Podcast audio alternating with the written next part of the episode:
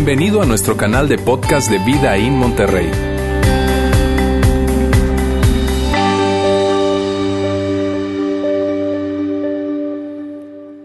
Pues hoy estamos en la segunda parte de nuestra serie Duro como el acero.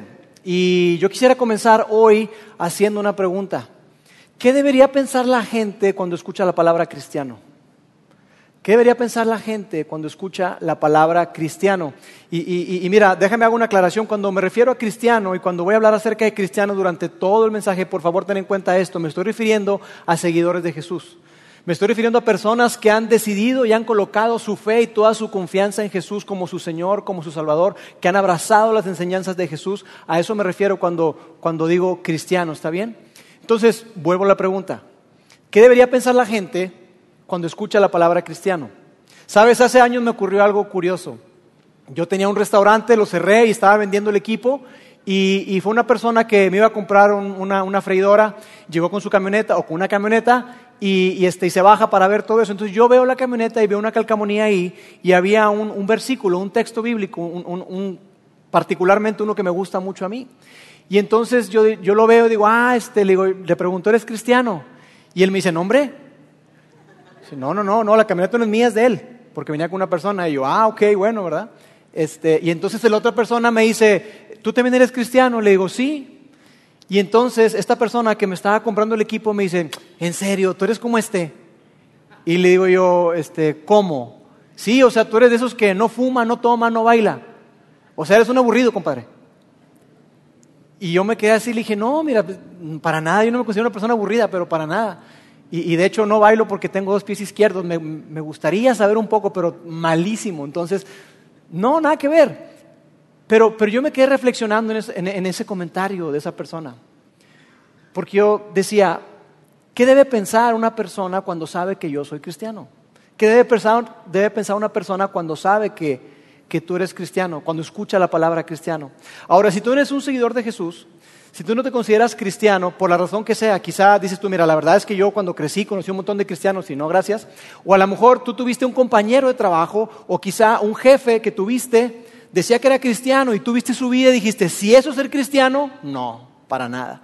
Entonces, haya sido como haya sido tu situación, tú quizá decidiste que esto de ser cristiano no era para ti. Entonces la pregunta no es qué deberías pensar, sino más bien qué piensas. Cuando escuchas que una persona es un seguidor de Jesús, cuando escuchas que una persona es cristiana, ¿qué es lo primero que viene a tu mente? ¿Qué es lo primero que viene a tu mente cuando escuchas que, ese compañero es cristiano? Cuando escuchas que, tu hermana está saliendo con un cristiano, ¿qué, viene a tu mente? ¿Qué es lo primero que piensas? Porque sabes, algo que, no asociamos con, con, ser seguidores de Jesús o con ser cristianos, cuando escuchamos la palabra cristiano, es algo que vamos a colocar acá y que decíamos la semana pasada, cristiano es una persona osada, audaz, valiente. Cristiano, y eso no lo asociamos. Y otra cosa que tampoco asociamos hoy en día es esto. Cristiano es una persona segura, es una persona confiada, que tiene confianza en sí mismo. Y la semana pasada decíamos que, que bueno, que Jesús, a quien nosotros seguimos, porque eso es ser, eso ser eh, cristiano, un seguidor de Jesús, implica decíamos que tiene que ver con parecerse a Jesús. Y Jesús para nada era como esta imagen que veíamos la semana pasada. Jesús no es así. Jesús para nada es frágil. Jesús para nada es un debilucho. Jesús para nada es, esa imagen representada que sí es arte, es sacro, es bonito, pero que si tú lees las biografías de Jesús en el Nuevo Testamento te vas a topar con un Jesús muy diferente a ese. Entonces, los primeros seguidores de Jesús los asociaban, sí los asociaban con esas palabras que te puse, osado, audaz, valiente, seguro, confiado. Y entonces yo pregunto, ¿qué nos pasa entonces? ¿Qué nos pasa? O quizá una mejor pregunta es, ¿qué nos pasó? ¿Qué nos pasó? Porque mira, la única razón por la que, por la que el cristianismo sobrevivió al primer siglo, con todo lo que eso implicaba, persecución, matanza, tanta oposición de parte de Roma y de parte de, los judíos que, iban por todos lugares donde había cristianos y los perseguían y los mataban, la única razón por la que el cristianismo sobrevivió es porque los cristianos eran irresistibles. Porque había algo sumamente atractivo en los cristianos y era que se parecían a Jesús. Y si tú lees los evangelios y lees la vida de Jesús, te vas a dar cuenta que a Jesús le cantaba la gente que para nada era como él. Y la gente que para nada era como Jesús era atraída hacia él. Y Jesús le caía bien. Entonces, ¿por qué es que hoy cuando escuchamos la palabra cristiano, lo asocian automáticamente con eso que te acabo de decir? No toma, no fuma, no baila, eres un aburrido. ¿Por qué no lo asocian con personas valientes, con personas que, que, están seguras, que están confiadas, que están llenas de esperanza, que abrazan la incertidumbre y que viven con valor? ¿Por qué es que lo asocian con muchas otras cosas, pero no con eso? ¿En qué momento nos perdimos? ¿En qué momento el cristiano, el seguidor de Jesús, dejó de, tener esa reputación de osado, de valiente, de confiado, de seguro, generoso? ¿En qué momento se perdió? ¿Por qué es que hoy vemos a tantos cristianos, a tantos seguidores de Jesús con miedo, viviendo con miedo, viviendo con, con, ansiedad, con preocupación de qué va a ocurrir el día de mañana? ¿Qué va a pasar con el dólar? ¿Qué va a pasar con Trump y el muro? ¿Lo va a construir o no? Y vivimos así. Y yo creo que, que si Jesús nos viera, diría, ¿cómo es posible? ¿Se te ha olvidado a quién estás siguiendo? Que yo caminé por las calles de Jerusalén a sabiendas de lo que me iba a ocurrir que yo no fui ahí y, me atraparon, sino que yo di mi vida voluntariamente, que yo sabía perfectamente lo que me iba a ocurrir, que me iban a arrestar, que me iban a golpear, que me iban a escupir, que me iban a arrancar la barba, que me iban a crucificar, y todo lo hice por ti. ¿Se te olvida quién está siguiendo? ¿Cómo es posible eso? Así que esto de entrada que te estoy mencionando es confrontador. Y yo quiero advertirles hoy que el mensaje de hoy va a ser confrontador. Pero yo espero, y la meta de este mensaje para mí, es que sí, tú y yo podamos ser confrontados, pero que a la vez salgamos llenos de esperanza y que salgamos decididos a vivir de manera diferente.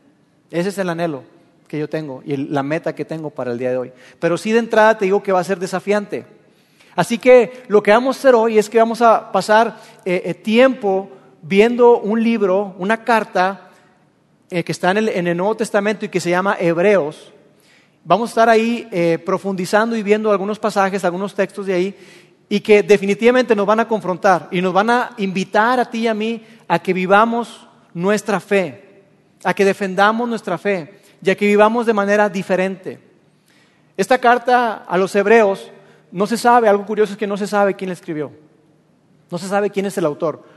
Hay especulación sobre eso, los, eruditos no se han puesto de acuerdo. Hay gente que dice que fue Pablo, el apóstol Pablo, que escribió gran parte del Nuevo Testamento. Y hay gente que dice que no, que fue una persona que era muy elocuente, que también era, un celoso judío, que era Apolos. No se sabe quién fue, si tenía ese esa, eh, eh, eh, contexto de gente que entendía a los judíos a pesar de ser griego o no.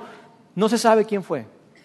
Pero independientemente de eso, en esta carta el escritor está respondiendo a dos preguntas. Dos preguntas porque, porque los, los, judíos, porque a, eso, a ellos está eh, dirigida esta carta, los cristianos judíos, gente que, que, había abrazado a Jesús como su Salvador, como su Mesías, pero que estaban teniendo dudas, que estaban teniendo cuestionamientos y que, y que decían, oye, ¿debemos de volver atrás a los rituales, a los sacrificios? ¿Vale la pena? Ellos hacían esta pregunta, ¿vale la pena? ¿Está funcionando esto? ¿Vale la pena tanto sacrificio? ¿Vale la pena que, me hayan expulsado de la sinagoga, que haya perdido mi reputación, que mis hijos estén sufriendo? ¿Vale la pena? ¿Está funcionando? Y el escritor a los hebreos le escribe esta audiencia, a esos cristianos del primer siglo que se estaban haciendo esta pregunta, si realmente valía la pena y si estaba funcionando. Y les dice, claro que sí, claro que vale la pena y claro que está funcionando, espera a ver. Entonces, Él les está escribiendo a ellos para dar respuesta a esta pregunta. ¿Vale la pena? ¿Está funcionando? ¿Vale la pena? ¿Está funcionando? ¿Realmente estamos avanzando con esto? ¿Estamos llegando a algún lugar? ¿El mensaje está llegando cada vez a más personas? ¿Vale la pena lo que me está costando? Entonces, el escritor se toma tiempo y empieza a hablar acerca de que Jesús es más importante que Moisés, etcétera, etcétera. Y empieza a, a colocar a Jesús de cierta manera para decirles, hey, no se les olvide. Y por otro lado, después empieza a hablar acerca de un texto, que es el que vamos a ver hoy. Está en Hebreos capítulo 11 y seguramente si tú creciste en la iglesia o tienes contexto de iglesia, seguramente lo has escuchado. O probablemente hasta te lo sabes de memoria. Porque es un texto muy, pero muy conocido. Y está en Hebreos capítulo 11 en el en el versículo primero y ahí vamos a comenzar. Dice así, ahora bien, tener fe es estar seguro de lo que se espera, es estar convencido de lo que no se ve. Esa es la definición bíblica de fe. Y de hecho, yo me atrevería a decir que es la definición en términos generales para fe. Fe es creer que alguien va a cumplir lo que promete. Eso es fe. Creer que alguien va a cumplir lo que promete. Y yo te puedo decir que tú tienes fe. No te conozco, pero te puedo garantizar que tú tienes fe. Que tú has experimentado esto de fe. Te pongo un ejemplo. Cuando a ti te contrataron en el trabajo que tengas hoy, te entrevistaron, pasaste todo ese proceso y te dijeron que, te iban a pagar cierta cantidad de dinero, por semana, por quincena o por mes.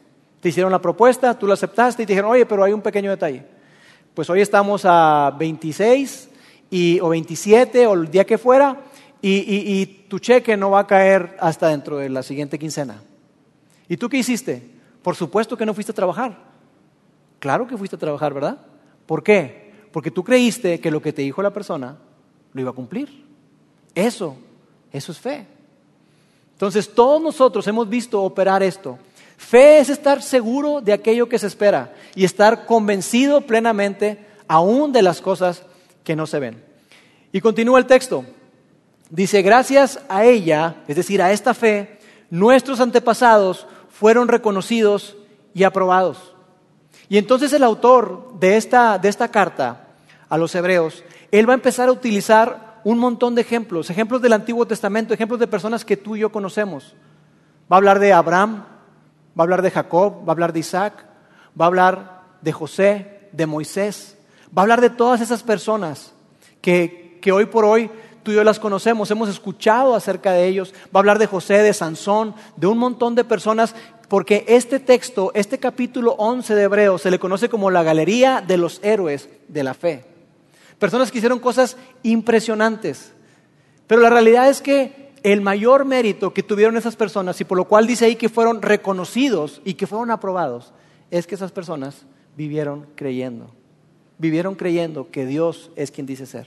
Vivieron creyendo que se puede confiar en Dios. Vivieron creyendo que, que es posible vivir una vida diferente cuando tú estás viendo y creyendo aún aquellas cosas que se esperan y estar convencido de las cosas que aún no has visto. Entonces él empieza a decir, mira, ¿sabes qué? Estas personas, miren el ejemplo de todos ellos. Ellos vivieron su fe al máximo. Ellos nos dejaron un gran, pero un gran ejemplo. Continúa el texto ahí. Dice, todos estos grandes hombres mantuvieron la fe toda la vida hasta que murieron. Es decir, siguieron creyendo, creyendo, creyendo, aún hasta que murieron. Dice, ellos murieron sin recibir lo que Dios les prometió, pero vieron lo prometido a lo lejos, en el futuro. Imagínate eso, estas personas siguieron creyendo a pesar de que no lo estaban viendo por completo. Lo veían así a lo lejos, lo acababan a vislumbrar allá a lo lejos. Ellos siguieron creyendo, creyendo, creyendo, vivieron su fe de esa manera. Porque, por ejemplo, en el caso de Abraham, a Abraham se le hizo una promesa, Dios le hizo una promesa, y la promesa fue esta. Abraham, de ti voy a ser una gran nación, una nación que, no se va a poder ni siquiera contar, va a ser como la arena, así como las estrellas del cielo, así va a ser tu descendencia. Y Abraham, órale, wow. Pero ¿sabes que Abraham nunca lo vio? Abraham vio el principio, porque él vio cómo Dios, ese Dios que le prometió, abrió la matriz estéril de su esposa. De tal manera que él pudo tener un hijo, Isaac. Y él dijo, wow, yo creo en Dios. Y él, antes de verlo, antes de que naciera Isaac, él le creyó a Dios. Y eso es lo increíble. O sea, no fue que, ah, ok, ahora veo, como me diste Isaac, sí te creo. No, él mucho antes creyó. Y por eso es que Abraham decimos, wow, la fe de Abraham. Y así como él, un montón de gente que Dios le prometió cosas, pero lo vieron a lo lejos. Y sabes, esto nos confronta a ti y a mí. Porque mientras ellos vivieron todos los días, y dice que hasta que murieron, mantuvieron su fe toda la vida, tú y yo queremos que Dios nos responda así. Y entonces hacemos una oración el lunes. Y es jueves. Dios, ¿qué onda? ¿Qué onda Dios? Ya estamos a jueves. Y Dios, mira, yo sé que, que quizá lo que te estoy pidiendo puede ser para ti eso es una cosa pequeña, Dios. Te estoy pidiendo que me des un novio o una novia. Dame una esposa. Dame, qué sé yo. Pero nosotros queremos la respuesta de Dios ya. Y entonces oramos y quizá dicen, mira, ¿sabes qué? Le di cuatro días, le voy a dar una semana más, me la estoy bañando, una semana más. Y entonces le das una semana más y horas y horas y horas y no pasa nada. Entonces dice, no, ¿cómo, cómo Dios espera que confíe en Él? Si, si Dios no me da lo que yo le pido, ni las cosas cuando yo se las pido. ¿Sabes por qué? Porque lo que tú y yo estamos viviendo, estamos buscando, no es fe, es magia. De verdad, es hacer o lograr hacer que Dios haga lo que tú y yo queremos. Eso no es fe. Eso no es fe. Entonces, eso es algo que nos confronta a ti y a mí. Porque estas personas nos dicen, mira, ¿sabes qué? Yo me mantuve creyendo. Y si ellos nos escucharan, dirían, oye, ¿qué te pasa? Yo me mantuve creyendo toda mi vida. Y tú, porque Dios no te ha respondido en ese tiempo, en ese lapso corto de tiempo, estás desesperado y quieres tirar la toalla. Por favor, por eso es que nos confronta. Después sigue el texto ahí. Habla de personas que hicieron grandes hazañas, grandes cosas por su fe.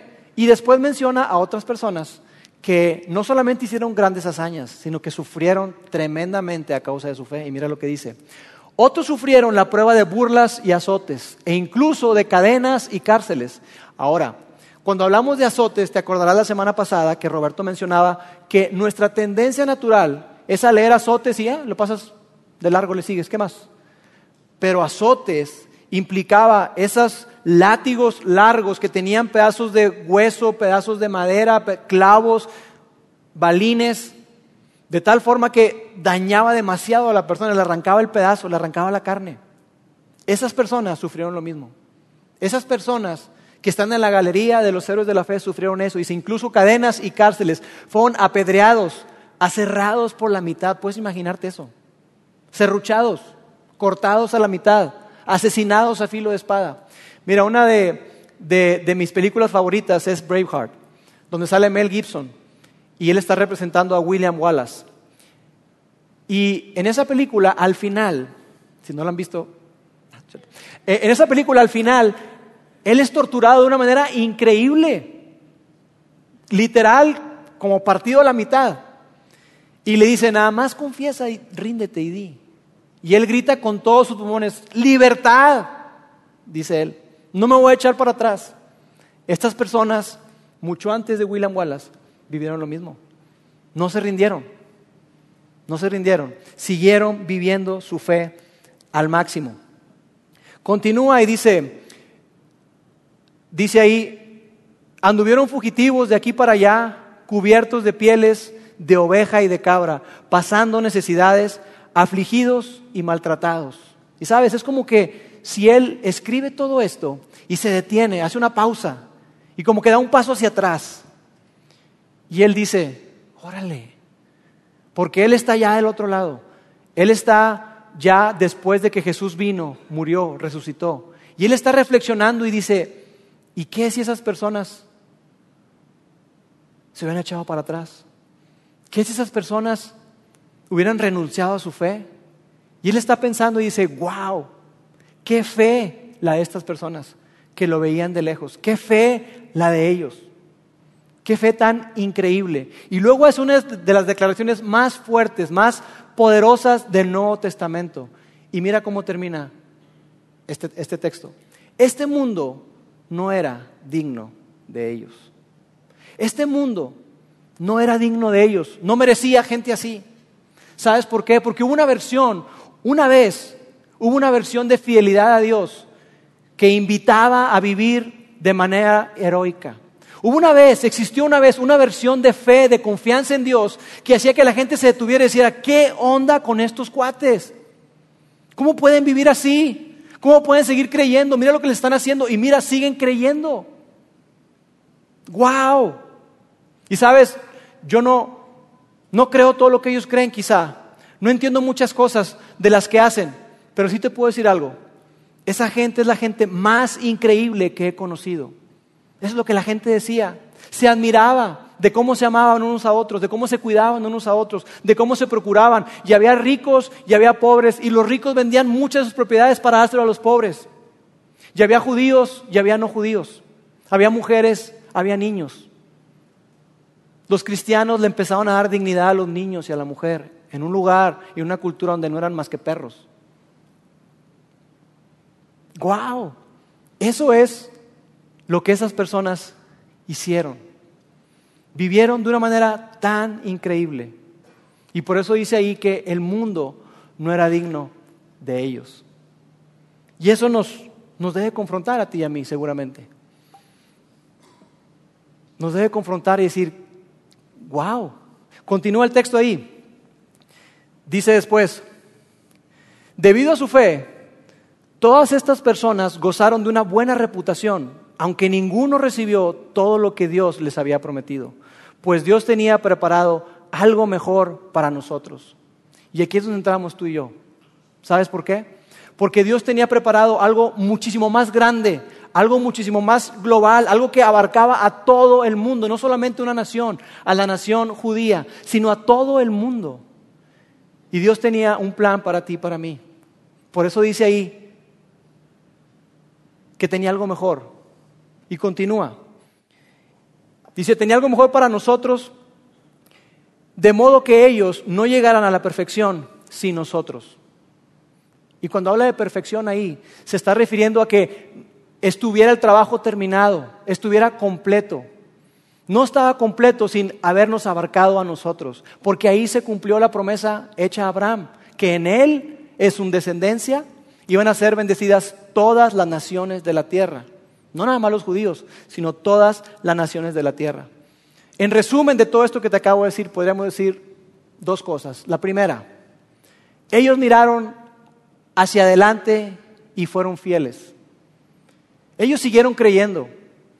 Ellos siguieron con optimismo. Ellos siguieron llenos de esperanza, creyendo, aun cuando parecía que no había esperanza. Ellos siguieron creyendo. Nosotros, por otro lado, tú y yo, miramos hacia atrás y tenemos miedo. Es decir, tú y yo tenemos el gran beneficio de ver no hacia adelante con la esperanza y, ver como por una rayita, una rendijita, sino ver hacia atrás y ver que Dios cumplió todo lo que Dios ha prometido. Dios ha cumplido todo lo que ha prometido. No ha faltado ninguna de sus promesas. Por eso es que tú y yo tenemos demasiada evidencia, tenemos demasiadas pruebas para vivir de una manera diferente, para vivir nuestra vida llena de esperanza, para vivir nuestra vida con valor, para vivir nuestra vida seguros de nosotros, seguros de quién somos en Dios. Eso es a lo que nos invita el escritor a los hebreos. Y sin embargo, tú y yo muchas veces vivimos con miedo. Vivimos con miedo de qué va a ser el día de mañana, qué va a ser de la economía. Entonces, el escritor nos dice qué tenemos que hacer. ¿Ok? Tenemos esta gran multitud ¿Qué vamos a hacer? Fíjate lo que dice ahí. Dice, por lo tanto, es decir, a la luz de todo lo que acabamos de decir, a la luz de que Dios cumplió lo que le prometió a todas esas personas que te estoy diciendo que, que, lo veían a lo lejos, pero que ahora que tú y yo estamos del otro lado nos dimos cuenta de sí, definitivamente sí cumplió. Dios cumplió cada cosa de lo que Él prometió. A la luz de todo eso, ¿qué hacemos entonces? Dice, y ya que estamos rodeados por una enorme multitud de testigos de la vida de la fe, es decir, para ti y para mí es mucho mejor. Porque no solamente vemos hacia atrás a esas personas, a José, a Moisés, a Abraham, a Noé, a todas esas personas. Tú y yo tenemos la historia de la gente del Nuevo Testamento. Tenemos la historia de Pablo, tenemos la historia de Pedro, tenemos la historia de Juan. Y no solamente ellos, sino tenemos la historia de personas que siglos después siguieron creyendo, se mantuvieron creyendo porque tenían pruebas, ellos veían hacia atrás igual que nosotros. Y se mantuvieron creyendo. Personas que dieron su vida para que tú y yo hoy podamos tener una Biblia. Entonces dice, por lo tanto también nosotros, que tenemos tan grande nube de testigos a nuestro alrededor, ¿qué hacemos? Escondámonos, quejémonos, juntemos la mayor cantidad de recursos que podamos por si acaso. Guardemos nuestras Biblias en un cajón. Construyamos refugios antibombas, culpemos a los narcos, compremos armas, culpemos a Fuerza Civil, culpemos al presidente, culpemos a Trump y su muro, a los maestros, a nuestros padres. Exijamos nuestros derechos, busquemos a quien demandar, retomemos el país, aumentemos los impuestos a los ricos, aislémonos, vivamos sin arriesgar y pidamos a Jesús que por favor ya regrese para que no tengamos que sufrir. Hebreos 12.1.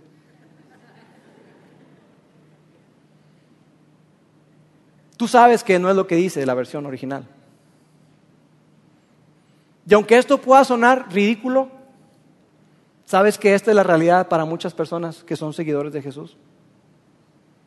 Que lo que quieren es que Jesús ya ven, Jesús ya ven, porque no quiero sufrir. Que le echen la culpa a todo y a todos. ¿Te imaginas esto? Suena ridículo de verdad, pero es la realidad de muchas personas que se dicen seguidores de Jesús. Así es como estamos viviendo nuestra vida, amigos. ¿Te imaginas cómo sonamos a esa gran multitud de testigos que fueron aserrados a la mitad, que fueron azotados? Y es más, olvidémonos de esa gente. Olvidemos de esa gente que vivió en una época salvaje. ¿Qué de los cristianos de hoy en Siria, en Irak? De esas personas que, que son desplazadas y, esos refugiados que salen y que, y que son separados de sus hijos. Y ahí están, y yo me los imagino ahí en una pequeña choza o en cualquier lugar donde, donde están hincados pidiéndole a Dios que tenga misericordia. Dios, por favor, ayúdame a encontrar a mi hija. Dios, por favor, ayúdame a encontrar a mi hija. Y ellos siguen creyendo y siguen creyendo y siguen creyendo. Día tras día siguen creyendo. ¿Te imaginas cómo sonamos viviendo de esta manera? Y dice, ¿estás preocupado de qué? ¿Tienes miedo a quién?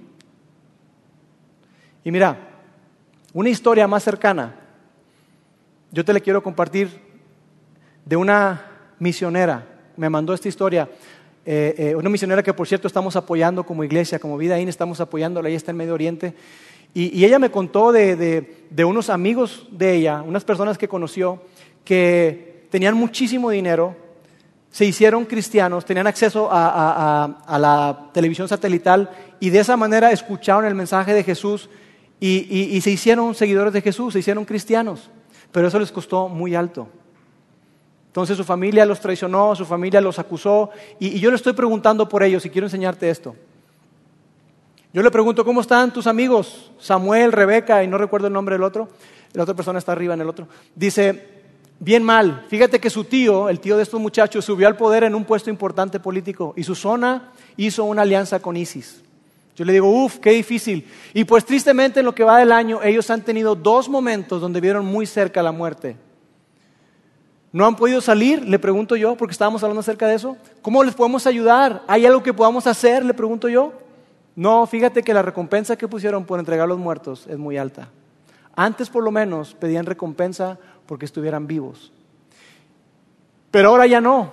Y con su tío al frente del ISIS y luego la búsqueda de su familia por ellos, y su familia lo estaba buscando no para eh, eh, eh, ayudarlos, sino más bien para entregarlos, pobres, pues están agotando sus opciones de salir vivos. Siento bien feo por ellos, que además no sé si les contamos de un pastor que se llama Ali y me cuenta de un pastor que dice, le digo yo, ¿qué podemos hacer? No, ¿No me contaste? Bueno, pues lo golpearon para que diera información del paradero de varios cristianos de su iglesia. Y pues no dijo nada, pero quedó muy mal de la golpiza. Qué mal puse yo ahí. ¿Te imaginas la vida de esos muchachos? Hace más de siete meses que no sabemos nada de ellos. No sabemos si están vivos, están muertos, no sabemos. No pudieron salir. Estuvieron buscando oportunidades, los boletinaron como terroristas, de tal manera que iban a las diferentes embajadas y les negaban. ¿Te puedes imaginar eso? Yo debo confesarte algo, que a mí me da pena. Me da pena que ellos escucharan las oraciones que yo hago muchas veces. Dios, protégeme, bendíceme, cuídame. Dios, yo te pido que me ayudes a encontrar las llaves, porque si no vamos a llegar tarde a la iglesia. Dios, ayúdanos, por favor. Dios, bendíceme en, en esa cita que tengo, que pueda cerrar la venta, Dios, ayúdame. Y te pido por mis hijos, cuídalos, protégelos, que no les pase nada mal. ¿En serio? Esas son nuestras oraciones. Ahora, no está, por favor, no me malinterpretes, no está mal orar por nosotros. No está mal orar por protección. No está mal. Pero yo quiero que por favor pongamos en contexto la realidad de la gente de otros países ahorita. No hace siglos, ahorita. ¿Tenemos idea de lo que a esa gente le cuesta su fe, vivir su fe? Y tú y yo, si Dios no nos contesta, no, ya no voy a creer porque no me contesta. Yo quiero que se arregle mi matrimonio, no se arregla. ¿Sí lo ves?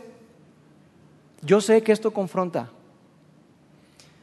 Pero ¿qué es lo que nos dice el escritor a los hebreos? ¿Qué tenemos que hacer? Entonces dice, por lo tanto, ya que estamos rodeados de una enorme multitud de testigos de la vida de fe, quitémonos todo peso que nos impida correr, especialmente el pecado que tan fácilmente nos hace tropezar. Tú y yo hemos sido invitados a una carrera.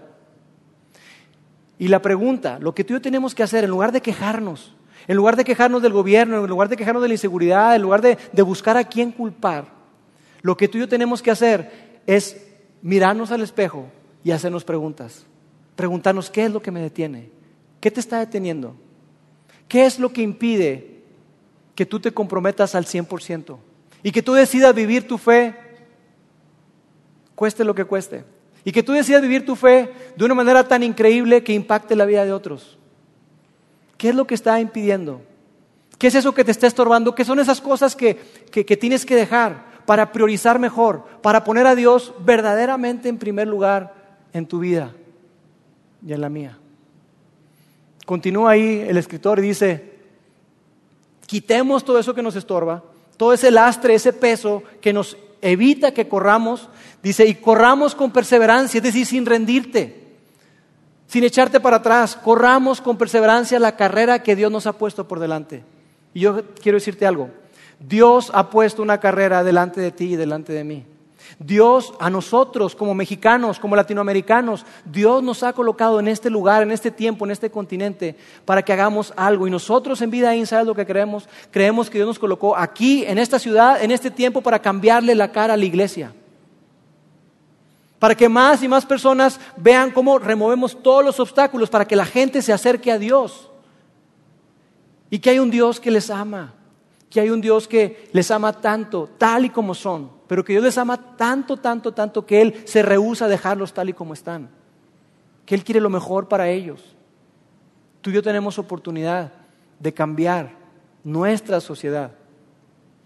Tú y yo tenemos oportunidad de hacerlo. Y nos dice cómo. ¿Qué tenemos que hacer entonces? ¿Dónde está la clave? Y nos dice cuál es la receta, cuál es la clave. Si tú conoces un poquito de Biblia y, y has escuchado, has, vienes de un contexto de iglesia, tú ya sabes lo que, lo que dice ahí. Fijemos la mirada. Pero ese ha sido nuestro problema. Que tú y yo hemos puesto la mirada en un montón de lugares, pero en lugares equivocados. Hemos puesto nuestra mirada en la política, hemos puesto la mirada en la economía, hemos puesto la mirada en el presidente, hemos puesto la mirada en un montón de cosas, en lo que la cultura nos dice que tú y yo tenemos que poner la mirada, ahí estamos y estamos enfocados ahí, ahí, y de repente hacemos oraciones y decimos, Dios, Dios, Dios, ven, ven para acá, ven, ven, mira, ¿ya viste eso? Ayúdame con eso. Esa es la manera en que estamos viviendo. Pero la invitación y el desafío que nos hace a ti y a mí es lo siguiente, fijemos la mirada en Jesús. Fijemos la mirada en Jesús, en nadie más. Lo que significa es esto, que tú y yo tomemos nuestra referencia de Él, que nos hagamos la pregunta, ¿qué haría Jesús? ¿Qué diría Jesús? ¿Cómo reaccionaría Jesús? ¿Qué haría Jesús? ¿Qué diría Jesús? ¿Cómo reaccionaría Jesús? Si tú y yo, por tan solo un día, olvídate un mes, un año, una semana, si tan solo por un día, todos los que somos seguidores de Jesús, que somos bastantes en México y en el mundo, si nosotros viviéramos por un día, desde que nos levantamos hasta que nos acostamos, si por un día nos hiciéramos esa pregunta, ¿qué haría Jesús? ¿Qué diría Jesús? ¿Cómo reaccionaría Jesús? Tengo problemas en, el trabajo, tengo problemas en la chamba, ¿qué haría Jesús? ¿Qué diría Jesús? ¿Cómo reaccionaría Jesús? No, no, no, yo le voy a decir sus verdades y yo, yo, no, me vale lo que pase. ¿Qué haría Jesús? ¿Qué diría Jesús? ¿Cómo reaccionaría Jesús? Es algo que tú y yo nos tenemos que preguntar constantemente. ¿Sabes? Eso, vivir de esa manera, cambió el mundo. Eso cambió el mundo, porque esas personas de las que estamos leyendo, así vivían, así vivieron, haciéndose la pregunta, ¿qué haría Jesús? ¿Qué diría Jesús? ¿Cómo reaccionaría Jesús? Por eso le llamaban cristianos, porque la gente los veía y veían a Jesús. Continúa. Dice, fijemos la mirada en Jesús, quien es el iniciador y perfeccionador de nuestra fe. El que comenzó todo y el que perfeccionó, el que terminó la obra, a la obra de Jesús, al sacrificio de Jesús, no le falta nada. No hay que poner una cereza. No, tú y yo no tenemos que hacer nada. El trabajo de Jesús fue completo, fue perfecto. Él es quien inició nuestra fe y quien perfecciona o completa nuestra fe. Y continúa diciendo ahí, quien por el gozo que le esperaba soportó la cruz menospreciando la vergüenza que ella significaba. Es decir, Jesús no era para nada extraño lo que él le ocurrió. Él sabía que se iba a enfrentar. Y él soportó el dolor de la cruz, además de la humillación, la vergüenza que eso implicaba. Porque no solamente el dolor, amigos, era la vergüenza que eso implicaba. Continúa ahí, dice, y ahora está sentado a la derecha del trono de Dios. Él ha sido exaltado. Y continúa, dice así pues, entonces, a la luz de todo esto, consideren aquel, pongan su mirada, pónganle atención, tomen su referencia de Jesús, de aquel que perseveró frente a tanta oposición por parte de los pecadores. ¿Para qué? Y aquí está la clave. ¿Para qué? ¿Para qué te digo que fijes tu mirada en Jesús? ¿Nada más porque sí? Para que no se cansen ni pierdan el ánimo. Para eso. Cuando tú y yo colocamos nuestra mirada en cualquier otra cosa que no, que no sea Jesús, tú y yo nos vamos a cansar. Cuando colocamos nuestra mirada en la economía, en la política, en la ciencia, en la educación, cuando colocamos nuestra mirada ahí, no vamos a perseverar, no vamos a poder correr, nos vamos a cansar, nos vamos a desanimar y no vamos a encontrar el propósito que Dios tiene para ti y para mí. Y sí, las cosas están muy difíciles, hay oscuridad y parece que, que, cada vez menos gente cree y parece que cada vez menos gente es generosa y que cada vez menos gente abraza principios y valores. Pero yo quiero decirte algo, cuanto más oscuro está, la luz más resplandece. Cuanto más oscuro esté, la luz brilla más fuerte. Cuanta más incertidumbre hay en el mundo, la certeza de la fe cobra más relevancia. Y esa es la manera en que tú y yo tenemos que vivir. Así que yo quiero decirles algo. A los que tienen 40 años o más, no levanten la mano, los que tenemos 40 años o más, yo quiero decirte algo. Por mucho tiempo, tú y yo hemos puesto nuestra mirada en otra cosa, que no es Jesús. Hemos puesto la mirada en un montón de cosas. Y lo único que hacemos es quejarnos. Y eso nos ha desanimado y muchos han querido tirar la toalla y dicen, ¿qué sentido tiene? ¿Vale la pena? ¿Está funcionando? ¿Vale la pena? ¿Está funcionando? ¿Te has hecho esa pregunta? ¿Vale la pena realmente? ¿Está funcionando? Y el escritor nos dice, claro que vale la pena y claro que funciona. No te desanimes, no tires la toalla.